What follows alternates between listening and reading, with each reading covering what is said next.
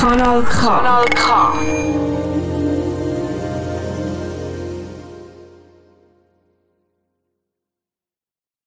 Faust und Kopfer.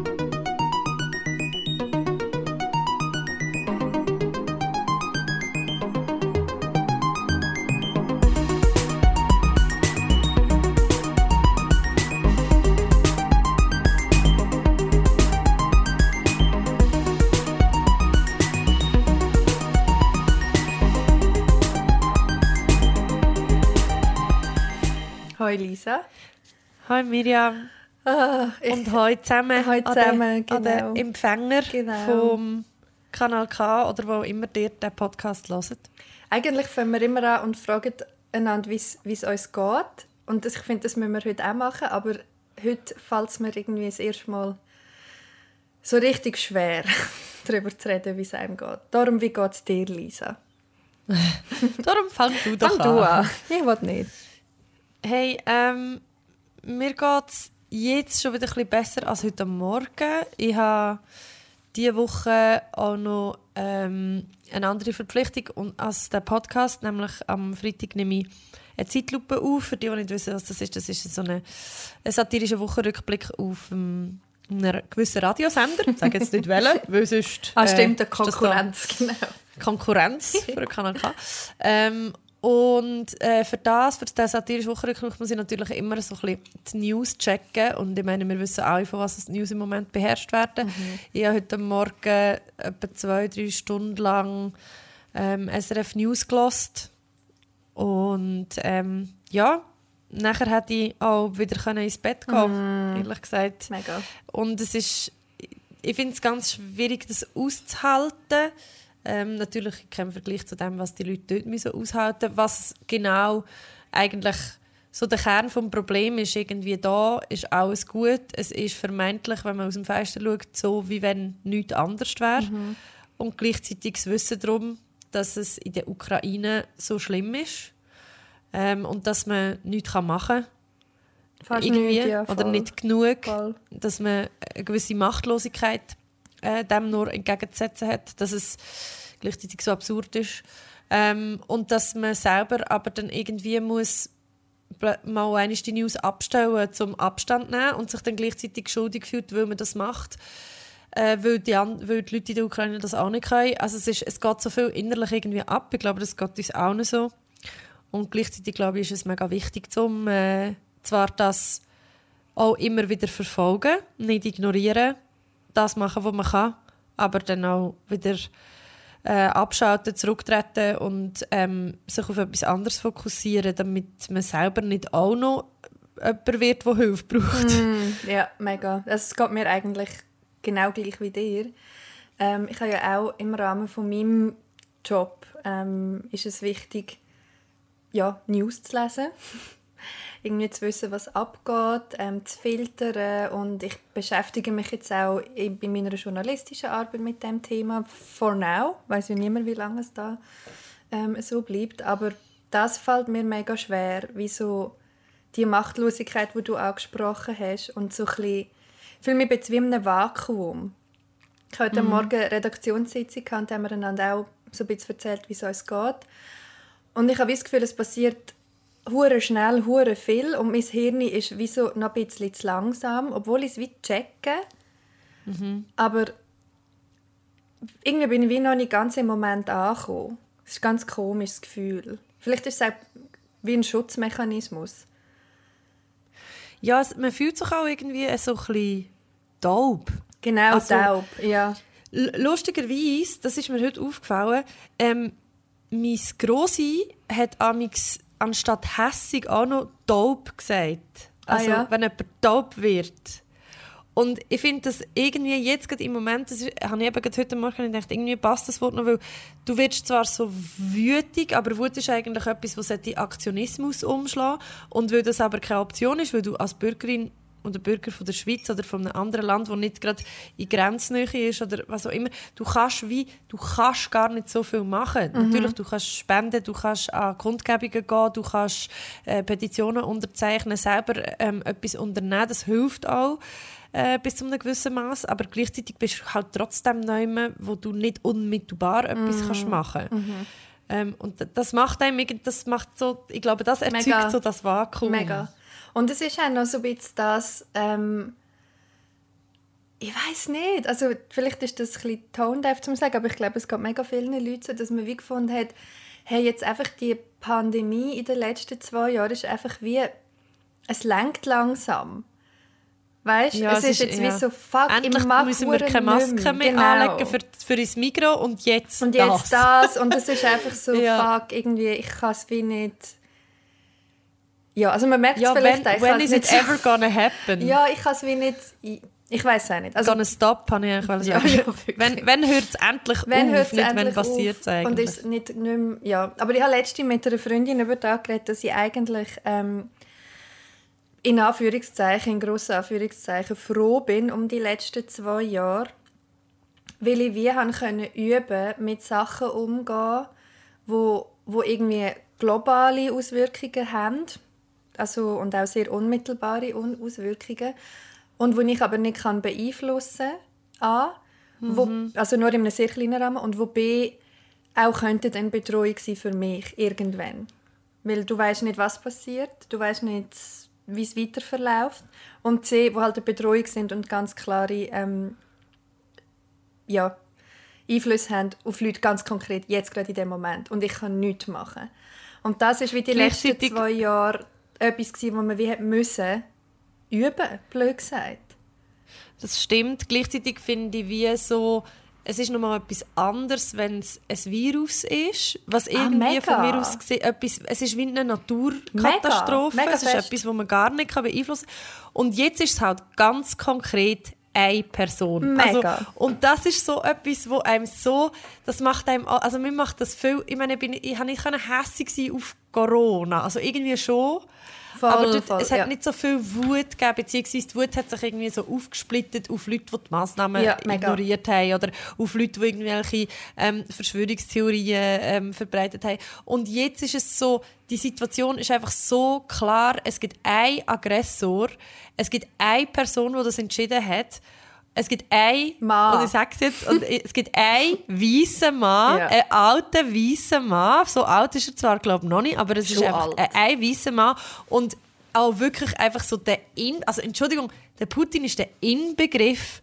von Toxic Masculinity. Absolut. Also es, es ist ja, es ist, es ist verrückt, wie fest, dass jemand kann alles in sich innen vereinen, was man mit Männlichkeit in der heutigen Zeit immer noch assoziiert und zwar mit toxischer Männlichkeit. Mega. Es ist ja auch, ich habe mich heute Morgen so gefragt, was wäre eigentlich, wenn man den Putin in seinem Amt so würde behandeln, wie man eine Frau in seinem Amt würde behandeln, wenn man ihn mal würde fragen, ich meine, hat man, weiss nicht mal, hat der Putin eigentlich eine Frau?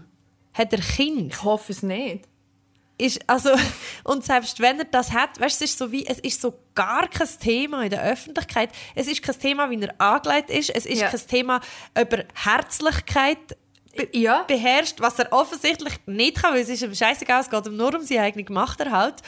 Und das einfach, es, es geht mir so nicht in den Grind, dass eine einzige Person so eine Machtakkumulation auf sich haben, dass sie so etwas so einfach entscheiden kann und dass jetzt die ganze internationale Gesellschaft äh so dumm zuschaut, anstatt dass man würde einfach sagen, okay, dann schalten wir jetzt die Person aus. Ja, mega. Und ich weiß, das ist natürlich viel zu simplistisch denkt, weil es ist nicht so einfach, um dann zu sagen, ah ja, dann äh, beseitigen wir jetzt den Putin. Ja, Schon klar ja. nicht, ja, aber okay. es ist wie so, irgendetwas in meinem Kopf ist so, wir wissen, wer das Problem ist. Wieso nehmen wir nicht diese Person ja. weg? Ich, ich verstehe so fest, was du meinst. Ich verstehe es so gut. Ich habe jetzt erst gerade heute Morgen habe ich, äh, mit einem Freund kurz darüber geredet. Und äh, wir haben dann beide gefunden, weißt, es ist so abgefuckt, ähm, wie jetzt einfach Quittung kommt für die letzten, keine Ahnung, 70 Jahre oder so. Oder natürlich sowieso äh, seit, seit Anbestehen vom Patriarchat, was noch viel länger ist. Aber wie so von den spürbaren letzten 70 Jahren, wo einfach auf alles geschissen worden ist. Die Umwelt ist scheißegal. Irgendwelche zwischenmenschlichen Beziehungen sind scheißegal. Humanität ist scheißegal. Ähm, auf der einen Seite und auf der anderen Seite eben, ey, das ist im Fall auch und wahrscheinlich in einer der reinsten Formen das Patriarchat. Mhm. Das ist so schlimm. Mhm. Es ist so schlimm und da sind wir ja schon jetzt in unserem Thema drin ähm, was, also was, Feminismus mit dem allem zu tun hat. Was ist eine feministische Außenpolitik? Oder was ist denn überhaupt ja. eine feministische Politik zwischen Ländern? Ganz sicher nicht das. Ja, und man muss jetzt da vielleicht auch sagen, dass, wenn wir sagen, feministische Politik heißt das ja nicht unbedingt, dass Frauen in einem politischen Amt genau. zweifelsfrei besser handeln als Männer. Ich meine, es gibt auch Maggie Thatcher und so. Genau. Die haben sich auch nicht durch Herzlichkeit und weiß nicht was und Güte und so hervorgetan. Wir wollen jetzt nicht, also ich zumindest und sicher du ja, auch ja. nicht, ich sage jetzt einfach, wir wollen sicher nicht sagen, ja, weil Frauen überall in solchen Ämtern wären, wäre es ganz anders. Tendenziell wäre es wahrscheinlich anders. Ähm, ich glaube aber nicht, dass irgendjemand davor gefeit ist, egal was ähm, für ein Geschlecht das die Person hat, vor Machtakkumulation. Genau. Aber im Moment ist es einfach so, dass die ganze politische Welt, der Neoliberalismus, der Kapitalismus auf einem Standard aufgebaut ist, wo sich eher an traditionell männlich gelesenen Wert orientiert und die Werte ignorieren, eben Zwischenmenschlichkeit, genau. Herzlichkeit, Pflegebedürftigkeit und Mega. Emotionalität. Mega. Und das Abweisen von traditionell weiblich gelesenen Werten ähm, und Abwertung auch von diesen, von diesen, von diesen Sachen, von diesen weiblichen ähm, Eigenschaften, führen dazu, dass man so mit Situationen umgeht. Ja, und es ist wirklich hinter all dem auch, wie du vorher schon gesagt hast, das Machthungrige und das absolut, also absolut überhöhte egozentrische Verhalten. Es ist literally Verrückt, ja. nach mir die Sintflut. Es ist literally das. Oder was auch immer. Ja, oder, nicht, oder vielleicht eher so aus ich und mein Land und mein Reich und, ja. und das expandieren. Also, es ist also so meine bisschen, Macht. Meine es Macht. ist einfach sehr ähm, autokratisch diktatorenmässig. Mhm. Also, mhm. Und das Krasse ist ja, dass jetzt irgendwie auf die andere Seite ähm, vielleicht ein bisschen zum das Positive klingt jetzt blöd, aber so trotzdem mal das beleuchten, es, es gibt eine wahnsinnige Solidarität überall auf der Welt. Ähm, und also vor allem überall in Europa. Äh, und und es werden extrem viele Sachen gerade organisiert. Mhm. Also ich mhm. habe jetzt sicher schon in Zürich von mindestens drei oder vier Sammelaktionen für Hilfsgüter, wo Leute sich privat organisieren, wo das ähm, dann in die Grenzregionen bringen oder in die Ukraine selber. Es gibt äh, ganz, ganz viele so äh, Spendenaufrufe. Mhm. Die Glückskette hat schon über eine Million Franken gesammelt innerhalb von einem Tag mhm. ähm, für Unterstützung in den Grenzregionen. Und das, auf die einen Seite ist das natürlich irgendwie wie ein, ein Pflaster, ähm, wo irgendwie eben auch ein bisschen hilft, die Machtlosigkeit mit der klarzukommen, weil man denkt, man macht wenigstens in dem mhm. Rahmen, wo man kann, etwas. Gleichzeitig muss ich sagen, ganz am Anfang und, und auch jetzt noch, ist für mich immer die, die Organisation von Leuten, die das nachher in, in privatem Rahmen machen, so, so hoch ich das schätze, so, so krass gut das ist, ist für mich auch immer ein Zeichen dafür, wie krass das unsere Politik versagt. Yes, wie fest dass es einfach nicht kann sein kann, dass die Leute, die verantwortlich dafür sind, dass das nicht passiert oder dass man dort eingreift, ihren fucking Job nicht machen oder viel zu langsam machen. Und ich finde es mega, mega wichtig, dass wir einfach alle jetzt ähm, den Druck aufrechterhalten auch auf, und vor allem auf den Bundesrat, mhm. zum, ähm, damit die Sanktionen übernommen werden, damit sich die Schweiz an diesen Sanktionen beteiligt, auch Russland von SWIFT ausschließt und so weiter und so fort. Das, also es geht einfach nicht, dass, dass es wieder an Privatpersonen bleibt mhm. hängen. Das geht einfach nicht. Mega, und, also mega fest alles, was du sagst. Und ich glaube, das, also ich bin ja keine Expertin, aber ich habe so ein bisschen vom Gefühl her, ähm, schätze ich das so dass das im Fall auch ein bisschen das Resultat ist von den letzten zwei Jahren. Also es hat schon immer ähm, alle ähm, so Privatpersonen gegeben, wie du jetzt beschrieben hast, die Zusammenschlüsse. Es hat Demos gegeben, aber so wirklich, dass so ein flächenübergreifender Zusammenhalt noch einmal durch oder ein Aktivismus, wo wirklich so viele Leute ergreift, habe ich das Gefühl, hat sich schon noch mal sicher gestärkt in den letzten zwei Jahren. Oder vielleicht schon im Fall sorry, seit dem grossen Frauenstreik. Ein bisschen. In der Schweiz. In der Schweiz.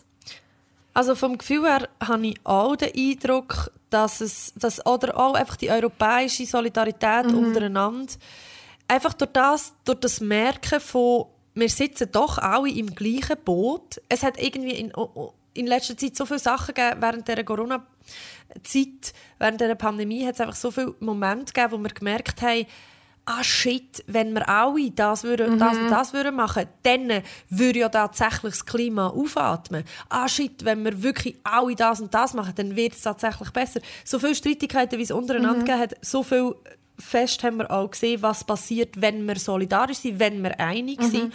Und ich habe jetzt schon auch sehr fest die Hoffnung, dass vielleicht dann auch in Russland selber ähm, mehr Leute noch mobilisiert werden, mehr Leute ähm, werden sehen, wie, wie schlecht das, das ist, ähm, den Krieg zu führen und dass mehr Russen selber sich werden gegen Putin halt wenden, obwohl das ähm, glaub, nicht unbedingt sehr realistisch ist.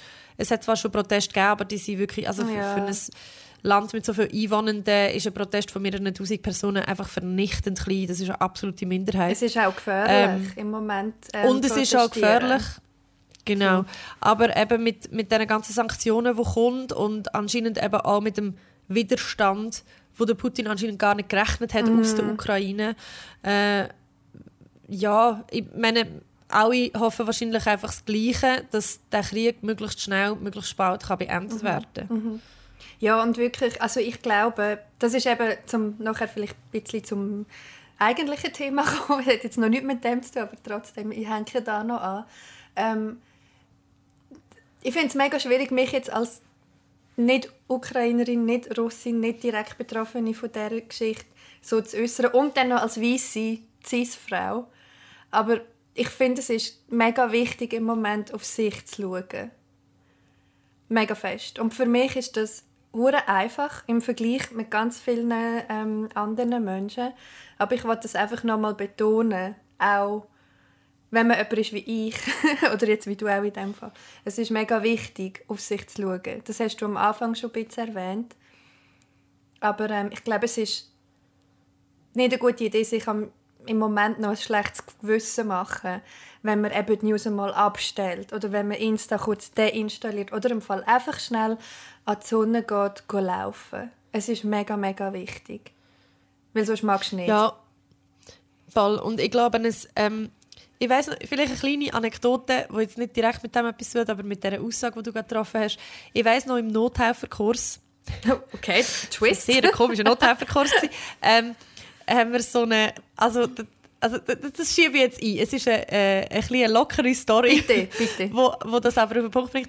Wir haben einen Nothilfekurs gehabt und ähm, äh, für die, die das noch nie gemacht haben, dort, dort hat man, lernt man halt, ja, wie man Leuten in Situationen kann helfen kann, wo sie Hilfe brauchen. Und dann äh, hat es quasi zuletzt wie so eine Prüfungssituation gegeben, wo so war, wie wir sind zu zweit in eine Situation reingelaufen, wir haben nicht gewusst, was wir antreffen und die Kursleiter äh, innen haben dort eine Situation quasi vorgespielt. Mm. Und eine Situation, wo wir dort reingelaufen waren, war äh, auf einem öffentlichen WC. Gewesen. Es hat so WC-Kabinen und eine Person ist auf dem WC gelegen und wir haben nicht ähm, gewusst, was mit ihr los ist und haben halt geklopft und haben reingehen und haben probiert irgendwie dort reinzukommen, weil wir nicht gewusst haben, ist die in einer Notsituation, müssen wir die irgendwie unter Umständen wiederbeleben und so. Und irgendwann haben wir dann die Person überredet und dann hat sie so die Türen, ein, ein kleines Spalt aufgemacht und ich bin dann so rein und nachher ist der Kursleiter aufgestanden so, und hat so, er hat eine Spritze in der Hand gehabt und zieht so die Spritze auf, wie wenn er mich würde stechen mit dieser Spritze. Oh und ich sage dir, in meinem Leben bin ich noch nie so fest verschrocken. Ich habe so oh Angst gehabt. Ich habe wirklich, ich habe, ich habe fast, ich habe wirklich den Schock Ich davon brüllen, ich hasse Spritzen. Ich habe wirklich, ich habe den Schock von meinem Leben, ich habe das gar nicht erwartet. Ich habe gemeint, der liegt irgendwie um, hat mit seiner letzten Kraft Türen aufgemacht und so. Und da hat mir wirklich, ich hatte den Schock von meinem fucking Leben gehabt. Wirklich. Und War nachher bin ich wirklich einfach so durchgestanden. Es ist wirklich, also er hat dann natürlich gerade aufgehört und hat so, ähm, hat sich aber nicht entschuldigt und hat nachher uns so gesagt, ja, die Lektion aus dem Sigi, man darf sich selber nie in eine Situation, in eine Gefahrensituation begeben, auch wenn es noch in einem Unfall ist, man muss immer zuerst schauen, dass die Situation für einen selber nicht auch noch gefährlich ist, weil man weiß nie, wie, wie Leute in einer Situation reagieren. Hat er, er hat jetzt in dieser Situation irgendjemand gespielt, der irgendwie unterzuckert war mhm. mit einer Insulinspritze, keine Ahnung. Aber es hätte ja auch irgendjemand anders können sein, der vielleicht irgendeine Psychose hat oder man weiß nicht was. Und er hat einfach gesagt, es ist einfach immer ganz wichtig, dass man in so Situationen schaut, dass man selber sich nicht in Gefahr begibt.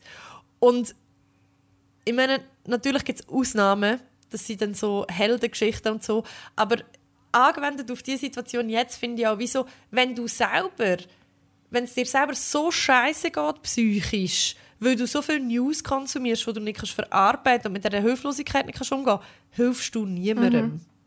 Mega fest. Also dein Schuldgefühl und deine Niedergeschlagenheit hilft niemandem. Was wirklich hilft, ist, wenn du kannst sagen okay, ich bin nicht einverstanden mit dieser Situation, aber ich nehme mir jetzt einen Tag frei oder ich gehe eben an die Sonne, was du auch immer gesagt mhm. hast, und schotte mich ein bisschen ab und konzentriere mich auf etwas anderes, damit ich zu oben wieder mit Energie kann an die Kundgebung genau. gehen oder damit ich Energie habe, um irgendetwas zu machen. Genau. Genau, mega fest. Also das ist wirklich, das wollte ich einfach noch betonen, weil ich merke das bei mir selber amig, dass ich, dass ich das Gefühl habe, ja, nur weil ich kann oder weil ich aufgrund von irgendwelchen äußeren Umständen theoretisch in der Lage wäre, nicht in der Verfassung, aber in der Lage, zum machen, machen, machen, machen, machen und nicht, nicht mehr aufhören. Ich habe das Gefühl, ich darf gar nicht mehr schlafen. Ich muss schreiben, ich muss recherchieren, ich muss irgendwie posten, ich muss bla bla bla. Und nein, du, du kannst nicht alles ja. aufs Mal machen. Einfach, dass ich Jetzt habe ich es dreimal gesagt, aber es ist mir wirklich wichtig. Absolut. Jetzt haben wir äh, recht lange über, über etwas geredet, ähm, wichtig ist. Das ist gut. Ähm, aber eigentlich, wenn wir heute über etwas anderes reden, ähm, mhm. Und Lisa und ich haben uns noch vorbesprochen, kurz unsere Gedanken austauscht.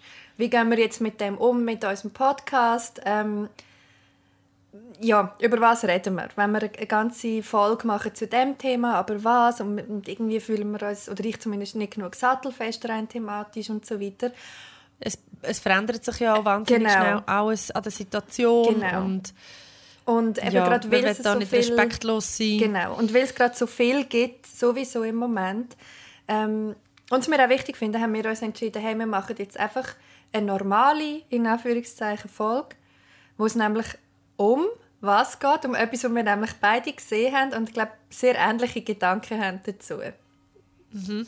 Also vielleicht müssen wir noch schnell sagen, normale Frage. Also wir haben jetzt die Hälfte von der Zeit ja, ja, verbraucht, um über das Topic reden, das halt aktuell ist. Stimmt. Und es ist auch völlig okay. Stimmt. Aber eben jetzt geht es in, der zweiten Hälfte geht's ein bisschen um ein anderes Topic, wo aber zum Beispiel auch schon ein bisschen angesprochen worden ist in den ersten Dings, nämlich yes. wie werden Leute auch porträtiert in der Öffentlichkeit? Wie redet man über Leute in der Öffentlichkeit? Und ähm, insbesondere eben jetzt, ähm, ich finde es noch interessant, wenn man das Bild von Putin irgendwie im Hinterkopf behaltet, wo man, mm. man weiß ja wirklich nicht, also eben, mm. hat er eine Frau, ist er verheiratet, hat er ein Kind, hat er irgendein anderes Leben, außer, also ich glaube nicht, ich habe noch nie, Monster also es, es geht ja wie, es geht wie auch ein darum, was weiß man über Leute, was hat man für ein Bild von Leuten und wie wird das Bild generiert. Ah, er hatte eine Frau gehabt, bis 2014 hat er eine Frau für sie, dass sie nicht mehr zusammen sind. Ja. Auf jeden Fall, auf jeden Fall ähm, eben, aber das ist zum Beispiel etwas, was man nicht weiß grundsätzlich. Mhm. Das ist auch etwas, was nicht porträtiert wird in den Medien. Es ist nicht relevant, ob der Putin eine Frau hat. Es ist mhm. nicht relevant, ob er ein Beziehungsleben hat, inwiefern ihn das Beziehungsleben beeinflusst und so weiter. Wohingegen das eine enorme Rolle zu spielen scheint, ist bei einer Ausstellung, die Miriam und ich schauen, beide unabhängig voneinander. Mhm. Und zwar in der MAG. Halle in Zürich ist äh, im irgendwie Immersive Light Experience mhm. oder so etwas heißt ähm, es. Äh, von der Frida Kahlo. Genau. Also über über die Frida Kahlo, muss man sagen. Ich bezweifle, dass sie, sie selber das so gemacht hat. oh nein. ähm, und der, ich beschreibe vielleicht mhm. schnell, wie das aufgebaut ist. Also, ähm, man geht, es, ist, eben, es ist eine interaktive Lichtshow, äh, wo, wo Bilder projiziert werden, sie sind animiert worden und so weiter und so fort. Und äh, man, man geht also in die Halle, da ist Garderobe, man kann einen Audioguide haben, der ist aber auf andere Sprachen. Äh, drinnen ist die Sprache Deutsch gesprochen. Und man geht dann zuerst kommt man in so einen Gang. Dort hat es schon mal ein, zwei animierte Bilder. Äh, und dann hat es eigentlich äh, einen Zeitstrahl mit der äh, Biografie mhm. von der Frida Kahlo. Ähm, die kann man auch online lesen. Ich habe dort so den ähm, QR-Code gescannt und habe mir online äh, die Biografie durchgelesen, die ich aber eigentlich mehr oder weniger schon kennt habe, weil ich den Film Frida mhm. gesehen habe. Mal mhm. äh, ein Film, den ich übrigens recht empfehle. Mega, mit der Selma Hayek, ähm, oder? Äh, ich glaube ah, es, ja. Liebe, so ein guter gut, Film. So gut. Ähm, ganz im Gegensatz zu der Ausstellung. Mm, ja. ähm, ja, auf jeden Fall habe ich dann die Biografie nochmal durchgelesen und ich habe wirklich so, ich habe die Biografie gelesen und ich habe nachher wirklich so gedacht, es ist schon krass, die Frau hat ein krasses, reiches, also reich an Erfahrungen, ein, ein Leben gelebt. Äh, sie ist, glaube mit 42 oder 47 oder äh, irgendwie in ihren 40er ist sie gestorben, also relativ jung. Sie hat aber ein enorm krass dichtes mhm. Leben gehabt. Sie hat so viel erlebt, sie hat so viel auch ganz schwere Schicksalsschläge überlebt. Ähm, sie hat äh, sich künstlerisch mit all ihren Gefühlen und auch ihren eben, Schicksalsschlägen auseinandergesetzt. Es sind teilweise sehr brutale Bilder. Sie hat auch lebenslang ähm, immer wieder äh, sehr schwere körperliche Leiden gehabt. Sie hat dann gegen Ende von ihrem Leben auch müssen ein Bein amputieren. Äh, sie hat, ähm, als sie 18 war, einen ganz schweren Unfall gehabt, wo sie von einer Stahlstange durchbohrt wurde ist und ähm, sehr lange Zeit, glaube zwei Jahre lang im äh, Krankenhaus mhm. müssen verbringen. Äh, Dort hat sie nachher angefangen zu malen mit einer eigens für sie angefertigten Staffelei und sie haben ihr eigentlich gesagt, sie wird nie mehr laufen hat sie dann aber wieder können. Also es ist wirklich ein sehr bewegtes Leben gewesen. Sie hat auch viele Fehlgeburten gehabt, mhm. Abtreibungen, alles in einer Zeit, wo das noch nicht so easy war wie heute. Nicht, dass es einfach nur easy ist heute, aber damals war es noch viel uneasier genau. Genau. Ähm, und nachher hat sie natürlich auch noch das erlebt mit der Revolution in Mexiko und so weiter. Also es ist wahnsinnig, ja. wahnsinnig viel. Ja. Und, und eben, wie wahnsinnig du sagst, so jung gestorben. Also weißt du, noch mehr, eigentlich noch ja, krasser verdichtet. So. Sehr komprimiert, mega, ja. Mega. Und nachher dann. Gehst halt, dann gehst du so in die Halle rein und in dieser Halle wird halt auf alle Wände rundherum projiziert. Jetzt muss man als erstes mal sagen, die Wände sind nicht eben. Das heißt, es hat teilweise Teilweise hat es also, äh, Balkone oder es, es ist eine Holzwand und es hat noch irgendwelche Latten und so. Da muss man sich schon auch fragen, warum hat man sich die Mühe nicht gemacht, um wenigstens die Wände eben zu machen, mhm. damit die Projektion nicht irgendwelche Schatten wirft, was auch irgendwie so ein bisschen so hätte man wahrscheinlich schon machen können. Mhm. Dann die Soundqualität ist okay, aber nicht gut, finde ich. Also es hat, der Ton hätte klarer sein. können sein. Mhm. Dann ist eingesprochen ist das Ganze ähm, Deutsch, aber mit einem spanischen hey, Akzent. Es hat mich so gestresst. Was ich ganz, ganz komisch schwierig ja, finde. Sehr schwierig. Ähm, und dann ist auch noch so, also die Intonation, da, da bin ich halt ein bisschen, wahrscheinlich ein bisschen vorgenommen, weil ich halt selber auch spreche und weil, weil es mir so mhm. wichtig ist, wie Sachen gesprochen sind. Es ist gut eingesprochen, mhm. aber es ist halt alles mit einer gewissen erzählerischen Leichtigkeit vorträgt. Ja. Und es geht dann auch in ihren Bildern, also meine, sie hat Bilder gemalt ähm, über ihre Fehlgeburt oder wo, wo es um ihre Amputation geht, wo, das sind brutale Bilder, das ja. sind schwere Bilder, das sind, sind Bilder mit Blut und Innereien und wie das nachher untermalt wird mit fröhlicher Mariachi-Musik und ja. ähm, einer, einer leichten Erzählform, ist meiner Meinung nach schwierig müsste man darüber diskutieren. Ja. Aber was wirklich gar nicht geht, und zwar auf kein fucking Kuhhaut, das hat mich so aufgeregt, ist, dass es die, die Show geht irgendwie insgesamt geht sie glaube irgendwie eine halbe Stunde oder so. Das, sie fährt nachher immer wieder von vorne an. Und in dieser Show wird in der Mitte, also erstens geht es immer wieder, es geht immer wieder um die Beziehung zwischen der Frida Kahlo und ihrem Mann, der auch Maler war, wo die Liebe vor ihrem Leben war. Und genau. sie, ist, sie hat auch zweimal geheiratet, sie hat sich einen schon scheiden, haben sie wieder geheiratet. Ähm, Er hat sie mehrfach betrogen. Sie hat ihn aber auch mehrfach betrogen. Das wird in der Biografie zwar gesagt, in der Show selber wird das aber gar nicht thematisiert, sondern das Bild, das in dieser Show gezeichnet wird, von der Frida Kahlo, ist das Bild von einer Frau, die ihrem Schicksal ausgesetzt ja. ist und also wie, wie eine, äh, ähm, eine passive ja, Persönlichkeit, mega, mega. wo ihrem Schicksal ausgesetzt ist, wo, wo ähm, sich dann in einen Mann verliebt, der Mann behandelt sie nicht genug gut, sie leidet unter dem, sie geht mit, sie geht mit ihm auf, auf ähm, äh, in die USA, dann bleibt sie mit ihm dort. Sie macht alles für ihn, aber er macht sie unglücklich. Sie lässt sich scheiden, sie ist immer noch unglücklich, sie heiratet ihn wieder, aber sie kann ihn nie ganz besitzen. Und in der Mitte von dieser Show gibt es eine fünfminütige Phase, wo nur Bilder gezeigt werden von diesem Mann. Mhm. Und diese Phase in der gesamten Lichtshow ist länger als die ganze Phase, wo ihre Werke behandelt werden, wo sich mit, mit, mit Fehlgeburt oder mit Abtreibung mhm. oder mit Amputationen beschäftigen. Und dann habe ich, ich einfach gedacht, weiter mich verarschen? Das ist ich war noch nie in meinem ganzen Leben in einer Ausstellung von einem männlichen Künstler, wo die Frau an seiner Seite, wo teilweise auch, ich meine, die Frau vom, vom äh, Oh, ich bin gerade so aufgeregt, ich kann es gerade nicht mehr sagen. Aber es gibt, es gibt also es fair to say, es gibt extrem viele Künstler, die, haben, die meisten Künstler haben eine Frau, wenn sie nicht selber künstlerisch auch tätig ist, dass es auch gibt. Zum Beispiel beim Rodin seine äh, Frau, Gami heisst sie, glaube ich, die hat, die hat selber auch Kunstwerk gemacht, die, hat, die ist auch Bildhauerin gewesen, die hat ihn maßgeblich beeinflusst. Das wird in keinem fucking Buch erwähnt, außer in den feministischen Aufarbeitungen. Und die, alle Ausstellungen, und es gibt so viele Künstler, und alle die Künstler, alle die genialen männlichen Künstler, die in diesem weißen, genialen männlichen Kanon verewigt sind, in jeder fucking Ausstellung, in keinem fucking Kunsthaus ist jemals erwähnt worden, dass die alle Frauen daheim hatten, die die ganze Pflegearbeit gemacht haben, die ihre 35 Kinder aufgezogen haben und ihnen den Rücken freigehalten haben, damit sie in ihrem Genius haben können, da ihre Kackbilder malen. Und es ist so, und dann, und ich finde das auch das ist bis zu einem gewissen Grad auch okay so, aber dann macht nicht eine Ausstellung über die Frida Kahlo, wo Immersive Sound, weiß auch nicht, Light Experience ist.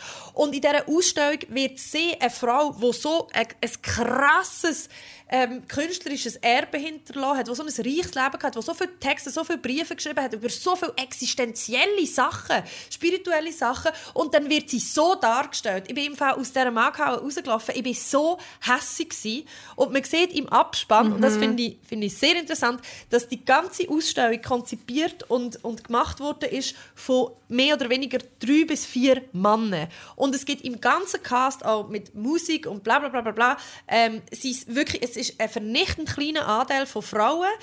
Die Stimme, die Frida Kahlo eingesprochen hat, ist eine Frau, obviously. Und sonst gibt es noch eine Handvoll Frauen von einem Cast, wo über 100 Leute sind oder so. Keine Ahnung, vielleicht sind es auch weniger als 100 Leute. Aber das Verhältnis ist hirnrissig. Es ist vernichtend, wirklich. Hirnrissig. Mega. Und es ist wirklich, ich, ich verstehe nicht, wie man 2022 ja. ernsthaft so etwas machen kann und sich nicht Kopf, Dummy in Grund und Boden schämen. Es ist so. mega, ja, mega. Also was du alles, du hast ganz viele Türen aufgemacht. Ich hoffe, ich kann mir alles merken. Ja, sorry, ich Nein, schnell es ist, rentlos werden. Es ist mir genau gleich gegangen.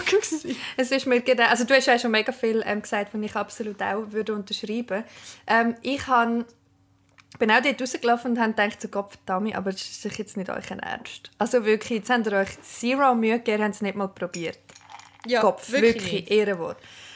Also erstens, ähm, das mit dem, ähm, eben die Erzählstimme, wo eigentlich, also es ist wie, als würde Frida das quasi alles erklären oder erzählen, das ist so ein bisschen Storytelling von dieser Ausstellung.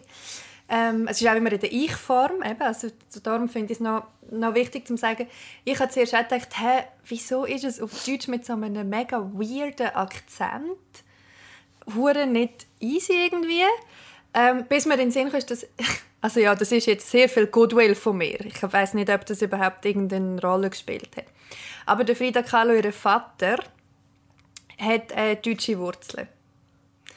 Und das ist jetzt wirklich Goodwill, weil ich weiß, ich habe keine Ahnung, ob die Frida Deutsch hätte können. So. Aber sie auf jeden Fall. Sie hat ab und zu etwas Deutsches, also sie hat auch auf gewisse Bilder hinten einen deutschen Satz okay. oder so draufgeschrieben. Also sie hat vielleicht gewisse Wörter schon auf Deutsch aber sicher können. nicht so. Aber Ja, also wenn dann entweder Ja. sagt ihr es auf Deutsch oder ihr sagt es auf Spanisch Ja, und machen eine aus Simultanübersetzung. Mexikanisch, Ja, mega. Also es ist wie so, ähm, ja, auf jeden Fall dort habe ich gedacht, so, mm, ja, das wollte ich jetzt aber auch ihnen zu gut halten. Und außerdem wird es auch nicht thematisiert in der Ausstellung. Ähm, Und Zitate im Eingang sind Englisch. genau, ja. Also es, Es ist so alles ein Zitate im Eingang sind Englisch, nachher ist, also es ist wie so gar nicht konsequent. Ja, da. mega. Auf jeden Fall, mega fest, was du sagst, es hat mich auch so aufgeregt, ähm, dass sie so total passiv und so mega, es geht immer darum, wie fest dass sie leidet und wie böse dass jetzt da ihr Mann, das, das ist übrigens der, Diego Rivera, ist selber auch ein ähm, also extrem prägend erfolgreicher Künstler und so.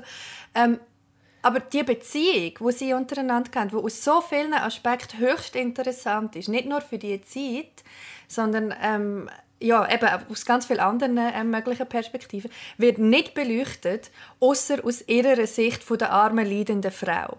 Wo ich also krass wage, in Frage zu stellen, von all dem, wie sie es dokumentiert hat. Sie hat ja auch ihre Beziehung und ihren Heartbreak und die, die Betrug und alles hat sie auch in ihrer Kunst verarbeitet und in ihren Tagebüchern. Es ist alles da. Sie ist nicht die leidende Frau gewesen, erstens. Zweitens finde ich, Oder auch nicht nur. nicht nur. In dem Film, den du vorher erwähnt hast, ich liebe den Film, ich kann den schon fast auswendig. Ich liebe den Film. Da- Dort wird es viel besser Viel differenzierter. Viel differenzierter. Es ist natürlich ein Thema, man muss es nicht ignorieren, weil sie hat es selber Ja. thematisiert. Aber man Aber muss sie nicht so framen. Sie ist nicht die, die nachher gefunden hat, oh nein, oh nein, ich bin jetzt mega traurig, sondern sie hat, und das ist dokumentiert, das ist in ihren Tagebüchern. Sie hat gefunden, also dann mache ich auch, weil ich kann auch, weil ich bin eine unabhängige Frau und nur weil ich mit dir verheiratet bin, das ist mein Shit. Sie hat ja nachher ähm, auch mit Frauen immer wieder Verhältnis gehabt, was auch einfach so, ich weiß, ich habe Das das, gar nicht in Erinnerung. erwähnt. Es ist glaube höchstens mal so, ja, auch mal mit Frauen. Ich glaube aber, das steht draussen Ja, ja. auf dem Zeitstrahl. Ja, auf dem Zeitstrahl wird erwähnt, dass sie auch also, es, also in der Bio wird erwähnt, dass sie auch Affären hatte, obwohl sie sehr darunter gelitten hat, dass er Affären hat und dass sie auch mit Frauen Affären hatte. Innerhalb von der Ausstellung allerdings wird nur noch thematisiert, dass sie darunter gelitten hat, dass er Affären Ja. hat. Eben, also weißt schon, nur der Aspekt wäre doch mega interessant. Könnte man da irgendwie... Ähm, also ich würde einfach erwarten, 2021, 2022 von einer Ausstellung über Frida Kahlo, wo es jetzt weiss Gott schon etwa 18 Millionen Mal gegeben hat, dass dann vielleicht mal jemand würde auf die Idee kommen und sagen, hm, Moment, gibt es vielleicht irgendwelche Anzeigen, Anzeichen dafür, dass, dass sie sich als bisexuell gesehen hat? Gibt es da irgendetwas in ihrer Kunst, wo man vielleicht noch nicht sieht, in ihren Tagebüchern, wo man vielleicht noch nicht unter dem Aspekt recherchiert hat? Also fuck you, was ist da? Ja, Frida Ja, Kahlo hat ein paar schöne Bilder gemalt und immer brüllt, weil ihr Mann sie betrogen hat. Fuck Ja. off, was ist das? Ja, und vor allem so die, also mir hat das mega hässlich gemacht. Ich finde halt, sie hat so äh, im Zeitstrahl, ich habe halt die Bio gelesen am Anfang und habe so gedacht, ah, das ist ja vielversprechend, weil da wird so viel Zeug auch gesagt Mhm. oder, oder ähm, äh, ja, thematisiert. Eben zum Beispiel, ähm, dass sie sehr eine unkonventionelle Art von Beziehung geführt haben zusammen. Ähm, dann auch immer wieder die Orte, wo sie gewohnt haben oder nicht. Es gibt Bilder von ihr, die so ganz klar auch in eine so weibliche Genealogie hineinspielen, nämlich zum Beispiel Mutter Erde, Ja. das sind sehr so spirituelle Sachen, wo eben gerade in, in, einem, in einem patriarchalen System eigentlich nicht so viel Anerkennung immer bekommen, wie sie eigentlich verdient haben, wo die Frida Kahlo sehr wohl damit gespielt hat. Ja, auch, dass mega. sie als Frau immer wieder sich selber gemalt hat, etwas, wo eigentlich traditionellerweise einfach der männlichen Mhm. Künstler vorbehalten war. Alles das Zeug, man hat das aus so vielen Perspektiven können und ich, hätte mir natürlich ganz persönlich eine feministische Aufarbeitung Mhm. von dem gewünscht, weil ich das wahnsinnig spannend finde, weil es so viele Anlagen Mhm. gibt bei ihr schon für das. Aber man müsste es nicht einmal unbedingt feministisch machen. Ja. Man müsste es einfach so machen, dass man davon ausgeht, was hat sie beschäftigt, aus welchen Gründen Ja. hat sie die Kunstwerke gemalt. Ähm, und nicht, ah ja, wir erzählen die Geschichte, die wir schon hunderttausend Mal Genau. gehört haben in jedem fucking Hollywood-Film, weil so passt es halt rein, so können sich alle merken und so geht es für alle auf. Genau. Ähm, und ich muss sagen, ich war mit meiner Mutter gewesen, und meine Mami hat nachher, nachdem wir rausgekommen sind, sie hat alle meine Punkte auch so gesehen, aber sie hat dann gleichzeitig auch noch gesagt, was sie am meisten aufgeregt hat, ist das, was sie dann innerhalb von dieser Ausstellung gesehen hat. Ähm, hat ihr so wenig Zusatzinformationen gegeben. Sie hat gesagt, alles, was ich Ja. heute hier erfahren habe, für die 30 Franken Eintritt, kostet es am Wochenende, äh, unter der Woche, glaube ich, 28 oder 25, hätte ich online können lesen und es wäre wahrscheinlich Mega informativer guter gewesen. Punkt. Es ist keine Aufarbeitung, es ist keine Einordnung in gar keinen Kontext whatsoever. Es ist wirklich einfach nur... Es ist sogar weniger als ihr Wikipedia-Eintrag. Irgendwie so ein bisschen runtergehaspelt. Und einerseits, ich bin dort reingehockt und bin... Also das, was du am Anfang gesagt hast mit der Wand, das hat mich auch aufgeregt. Ähm, das ist wie ein Punkt, den ich geben kann, ist, es ist hure geil gemacht. Ich finde, es sieht geil aus. So. Aber that's it. Und ich sage es ist halt halt- gern nochmal. Es lenkt einfach nicht mehr. Es lenkt einfach Ja. nicht mehr. Es ist nicht mehr 1993. Es lenkt einfach nicht mehr. Was ist das? Es ist halt einfach mehr oder weniger einfach eine Lichtshow. Ja. Und weißt Aber schon, wenn sie einfach hätten eine Lichtshow machen dann hätten sie wie auch ein Hintergrundzeug einfach ga- ganz ja, mega.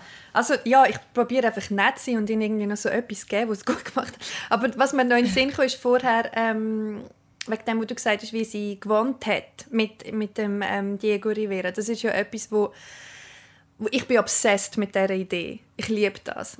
Für die, die es nicht wissen, ist, sie haben ähm, eigentlich zwei Häuser gehabt. Also jede, jede von ihnen hat ein Haus gehabt.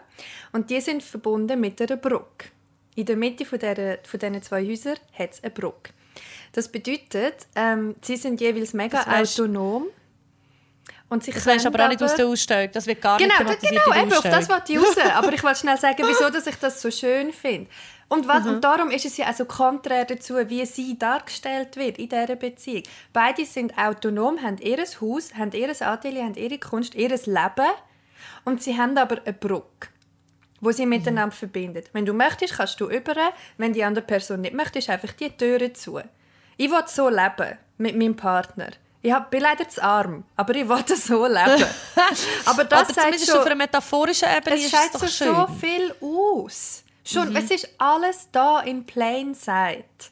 Und wieso tust du das nicht einordnen? Wieso tust du das nicht irgendwie reflektieren und sagst, hey, wieso haben dich die so gewandt? Ah, vielleicht ist sie gar nicht die arme Frau, gewesen, die gelitten hat unter dem. Nur. Es regt mich Ja, einfach also ich, ich meine, es ist, einfach, es ist einfach auch krass nicht richtig repräsentativ. Ja. Also Ja. es ist ja nicht nur es ist ja nicht nur nicht gut dargestellt, sondern es genau. ist auch nicht wahr. Genau, es, es ist eigentlich Also egal, ob es mir passt oder nicht. Aber wie du sagst, es ist auch nicht richtig. Ja, So. es ist halt, sie, sie wird halt, es ist wirklich so, du gehst rein und du kommst raus mit einer Plattitüde von einer gescheiterten Liebesbeziehung, die du schon hunderttausend Mal in dieser Form gehört hast, wo ja, ähm, paternalistisch ist, wo belittling ist und wo absolut fucking nichts mit der Persona von der Frida Kahlo zu tun hat. Es ist einfach ein Copy-Paste-Modell von einer, ja, von einer Beziehung ähm, und von einer Frauenfigur, die absolut äh, wie sagt man, dem, also so ausgehöhlt ist. Weißt du, was ich meine? Mhm. Mega. Es hat so gar keinen Inhalt Ja. und es gibt so viel Ja. Inhalt. Und es ist nur... Und in dieser Kunst geht es um Inhalt. Ja. Und es ist immer sie im Kontext mit dem, mit dem Mann, mit einem Mann. Ja. Ja. Weil ich, Ja, ich es wollte ist noch schnell über... äh, Sorry. Ja, ich, ich finde es halt eben gerade bezeichnend, wenn man dann, wenn man jetzt das ein bisschen, also wir haben jetzt konkret über die Ausstellung geredet, aber ich finde es halt wichtig, um nochmal den Kontext herzustellen, so wie, also, weil das finde ich das krasseste Beispiel von, von wie, wie fest dass eine Frau in der Öffentlichkeit kann eben ausgehöhlt werden zum wieder zu einem ähm, so einer Figur werden von, von, einer, von einer Idee von Weiblichkeit, wo man will zementieren. Und wenn man dann jetzt so, so den Blick auftut und schaut, was ist von dem übrig geblieben, ist es ja wirklich immer noch... Ich meine, ganz ehrlich, wo, wo die letzten Bundesrätinnen vereidigt worden sind, hat es nachher in der, im Schweizer Staatsfernsehen eine Style-Analyse über ihre Kleider. Ich- Hat er das Gefühl, irgendjemand auf der fucking Welt würde auf die Idee kommen, mit dem Putin über seinen scheiß Kleiderstil zu reden? Absolut. Also weißt du, oder und das ist immer noch so. ich, finde halt, wieso, was für Fragen stellt man den Leuten, was für eine Plattform gibt man den Leuten, in was für einen Kontext ordnet man Leute in der Öffentlichkeit ein. Schon allein, und das merke, also ich merke das auch für mich selber, Mhm. dass das Ganze, ich, ich muss gut aussehen. Ich habe irgendwie, irgend, also jetzt, ich weiß nicht, ob das jetzt alles noch Sinn macht, aber ich will es noch schnell sagen, ich habe ähm, äh, mein Solo gespielt am Freitag und am Samstagabend und ich habe Fotos davon bekommen und ich, bin halt, ich sehe halt aus wie eine Clownin. Also Mhm. es sieht halt, ich mache viel, ich, ähm, ich habe viel Mimik, viel Gestik, ich, ich mache lustige äh, Körperbewegungen und das ist nicht etwas, wo ich, ich habe es gesehen und mein erster Gedanke war nicht, coole Fotos, sondern der erste Gedanke Mm. war, ich sehe nicht hübsch aus. Aber das war nur so ein, ein Mini-Moment, wo ich das gedacht habe. Und dann habe ich gedacht, irgendwie ist es geil, weil ich sehe aus wie ein Klon. Ich sehe halt wie jemand aus, wo, wo geschminkt ist und eine Geschichte erzählt. Und eigentlich ist das das, was ich machen will. Eigentlich ist es, will ich nicht gut aussehen, aber weil das in der heutigen Gesellschaft als Person, als Frau in der Öffentlichkeit so verdammt wichtig ist, damit du Aufmerksamkeit bekommst, ist es bei mir so tief drin, dass ich will attraktiv sein obwohl in einem Job Mega. es gar nicht wichtig ist, zum attraktiv mega, sein. Mega. Über das können wir sehr gerne mal eine ganze Folge machen. Nochmal. Darf ich noch schnell auf das eingehen, weil es passt eigentlich gerade gut. Auch das wäre im Fall bei der, zum noch, gleich noch mal ganz kurz auf die Ausstellung zurückkommen.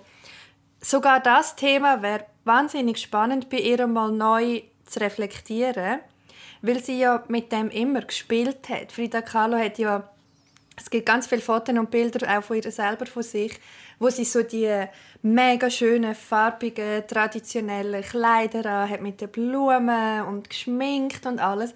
Und dann gibt es aber auch die Frida, die sich die Haare abgeschnitten hat, die nur Anzüge angehabt hat. Ganz bekannt auf ihrem, auf ihrem ähm, Familienfoto. Was ja riesen schlimm war für ihre Mami zum Beispiel, dass jetzt da ihre schöne junge Tochter im Anzug und so. Mega spannend. So spannend. In welcher Phase von ihrem künstlerischen Leben hat sie sich die Haare abgeschnitten wieder? Und warum? Es wäre so Ja, und das interessant. ist ja auch so emanzipatorisch.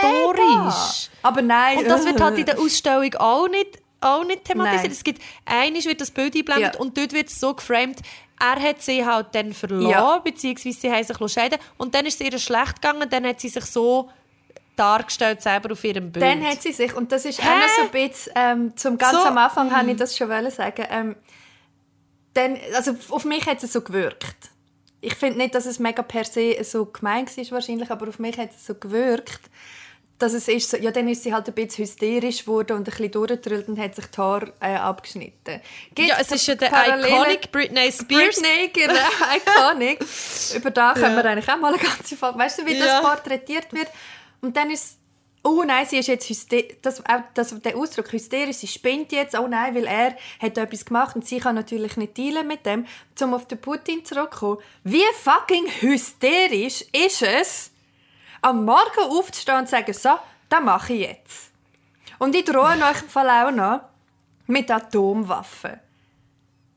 Das ist der Inbegriff von Hysterie. Aber nein, wenn es ein powerful white bei man ihm- macht, dann ist es Ja, dann krass. ist es strategisch, Strategisch. und eiskalt Ja. und berechnend. Aber sicher nicht Ja. hysterisch. Nein, aber es ist vor allem größer. Also, äh, also es ist ja vor allem einfach grössenwahnsinnig und und auch, also ich meine, man sagt schon, also man attestiert ihm jetzt schon auch, dass er wahrscheinlich ein bisschen drüber ist. Also dass er also grössenwahnsinnig auf jeden Fall ist. Also dass er, der hat ja den Machtanspruch für, für Mega. wieder ein, also es ist schon ein bisschen, ähm, ja. Ja, es ist jetzt ein ausfallend von wird mir es vorher, ja, aber wird, einfach so- wird nicht auf das angewendet, aber ich weiß, was meinst. Bei Frauen ist es dann schnell mal, wenn, sich Frauen zu etwas ermächtigen und sagen, ich mache nicht mit bei eurem Scheiß. Aber was man auch muss sagen, bei Frauen ist es ja eher, also gerade wenn man jetzt von dem Britney Spears Moment redet oder von dem Moment von der Frida Kahlo, wo dann wie auch sagen, es ist quasi, das ist quasi eine Handlung, sich aus etwas rauszunehmen. Also Genau. ich mache nicht mehr mit bei euren Schönheitsideal, ich mache nicht mehr mit bei euren Erwartungen, ich erfülle das nicht, ich nehme mich daraus. Das ist eigentlich ein, ein, ein aktives Verweigern von Erwartungshaltungen. Und beim Putin ist es ja dann eher das Umgekehrte. Es ist wie so, ich, ich nehme mir etwas, wo mir nicht zusteht, ich gehe noch mehr rein. Also ich habe schon das Gefühl, es ist, von der Bewegung her ist es etwas entgegengesetzt. Ähm, auch natürlich etwas, wo, wo natürlich, also meine, niemand schadet jemand anderem Ja, direkt mega. damit, wenn er oder sie sich die Haare abschneidet und den Anzug anlegt. Aller, also, ich finde das auch noch interessant, weil in der Franziska Schutzbach ihrem neuen Buch ähm, äh, Die Erschöpfung der heisst's? Frauen. Die Erschöpfung der Frauen. Ähm, dort geht es auch darum, dass die Wut, die in einem patriarchalen System Frauen oder non-binäre Personen, marginalisierte Gruppen eigentlich gegen das Aussen haben, gegen die patriarchalen Strukturen haben, Yes. können sie quasi wie an niemanden mehr anwenden. Darum wenden sie es gegen sich ja, selber. mega, mega. Also ich wollte bei no means, dass überhaupt irgendwie, ich will nichts vergleichen mit dem, was der Putin entschieden hat und wie er agiert, aber einfach so, also ja. wir reden ja jetzt über die äußerlich, äh, Über über, das die öffentliche Darstellung und über das Framing. Und ich überlege, ich meine schon nur, also ja schon nur lol, aber schon nur beim Trump. Stell dir vor, der Trump wäre eine Frau. Wie hätten die Leute über ihn geschrieben? Wie hätten die Leute mit, Du mit kannst ihm dann sagen, hysterisch. Also das ist ja, der, der ist ja völlig durch. Also bei, beim Trump ist es ja wirklich etwas, wo man wirklich kann sagen also das, das haben selbst die Leute gesehen, aber ich glaube, das stimmt, das stimmt. Beim Trump finde ich es noch viel krasser, wenn du wenn du dir- wenn du den Trump als Frau Ja. vorstellst, ist es so klar, er hat so, so gar keinen Stich Nein, einfach. wirklich nicht. Ja. Jetzt gerade wieder aufgeregt. Ich habe mich auch verschluckt vorher. ja. gerade wieder, gerade wieder, gerade wieder aufgeregt. Was ich aber Ja, noch schnell, können- wa- was ich noch schnell sagen was jetzt ähm, zum nochmal zu der Frida zurückkommen. Ähm, ich frage mich eben mega fest, das ist jetzt einfach so eine offene Frage. Ähm, wie, was wäre das für eine Ausstellung echt gewesen, wenn das jetzt drei Frauen gemacht hätten? Nicht einfach nur random Frauen, sondern wirklich Frauen, die vielleicht irgendwie ein feministisches Kunstverständnis haben, ähm, ja, wo so ein bisschen feministische Interessen vertreten auch. Was wäre das gewesen? Wie, wie hätte ich das können aussehen? Wieso sehe ich das so wenig?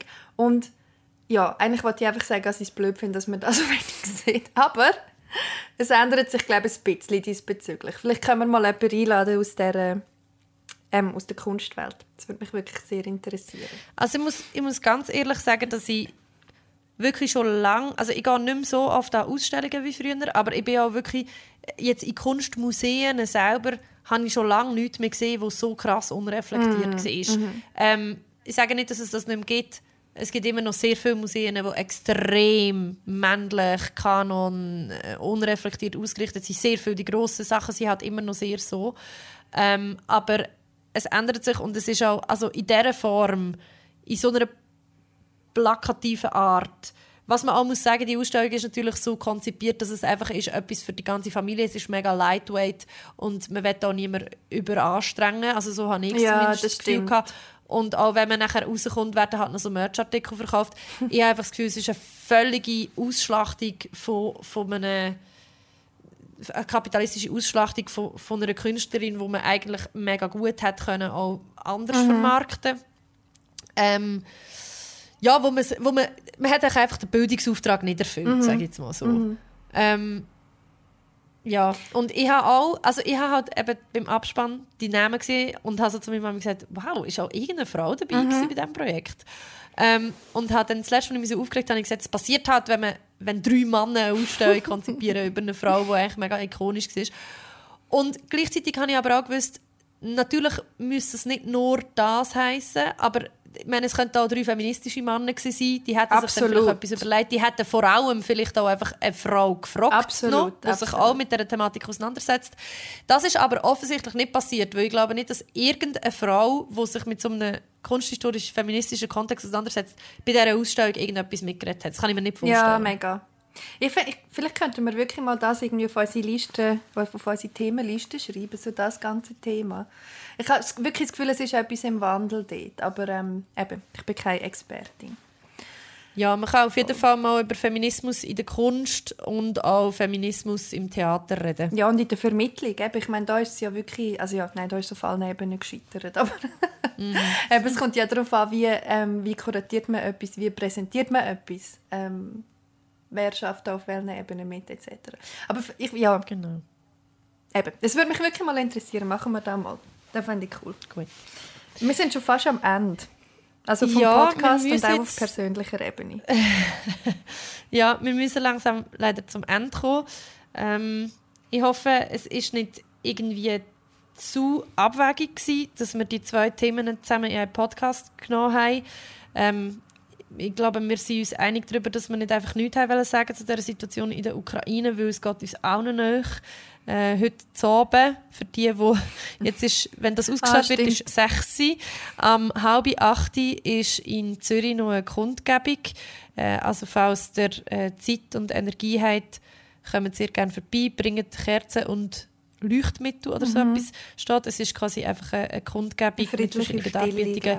Äh, Genau. genau. für ähm, zum Solidarität zeigen mit den Leuten in der Ukraine und zum zeigen, dass wir nicht einverstanden sind mit dem militärischen Eingriff. Genau. Ähm, ja, und die Frage ist jetzt halt sehr unter dem Scheffel gestanden. Trotzdem habe ich, oh, sorry, dass ich so lange monolo monologisiert habe, aber ja, wirklich meine Wut von dieser Aussteigung bin ich gestern schauen und ich muss ganz ehrlich sagen, ich bin wirklich hart enttäuscht und ich überlege mir auch selber noch, ob ich noch so denen, die das konzipiert haben, diesen drei, vier Männern, die es tatsächlich einfach ähm, anscheinend das gemacht haben, äh, auch noch so persönlich irgendeine Mm. E-Mail schreiben und sagen, dass ich es wirklich fürchterlich gefunden habe. Ja, oder auch Ähm, fragen, das- wie, was ist, so- also das würde mich noch interessieren. Was sind eure Überlegungen? Voll. Ja.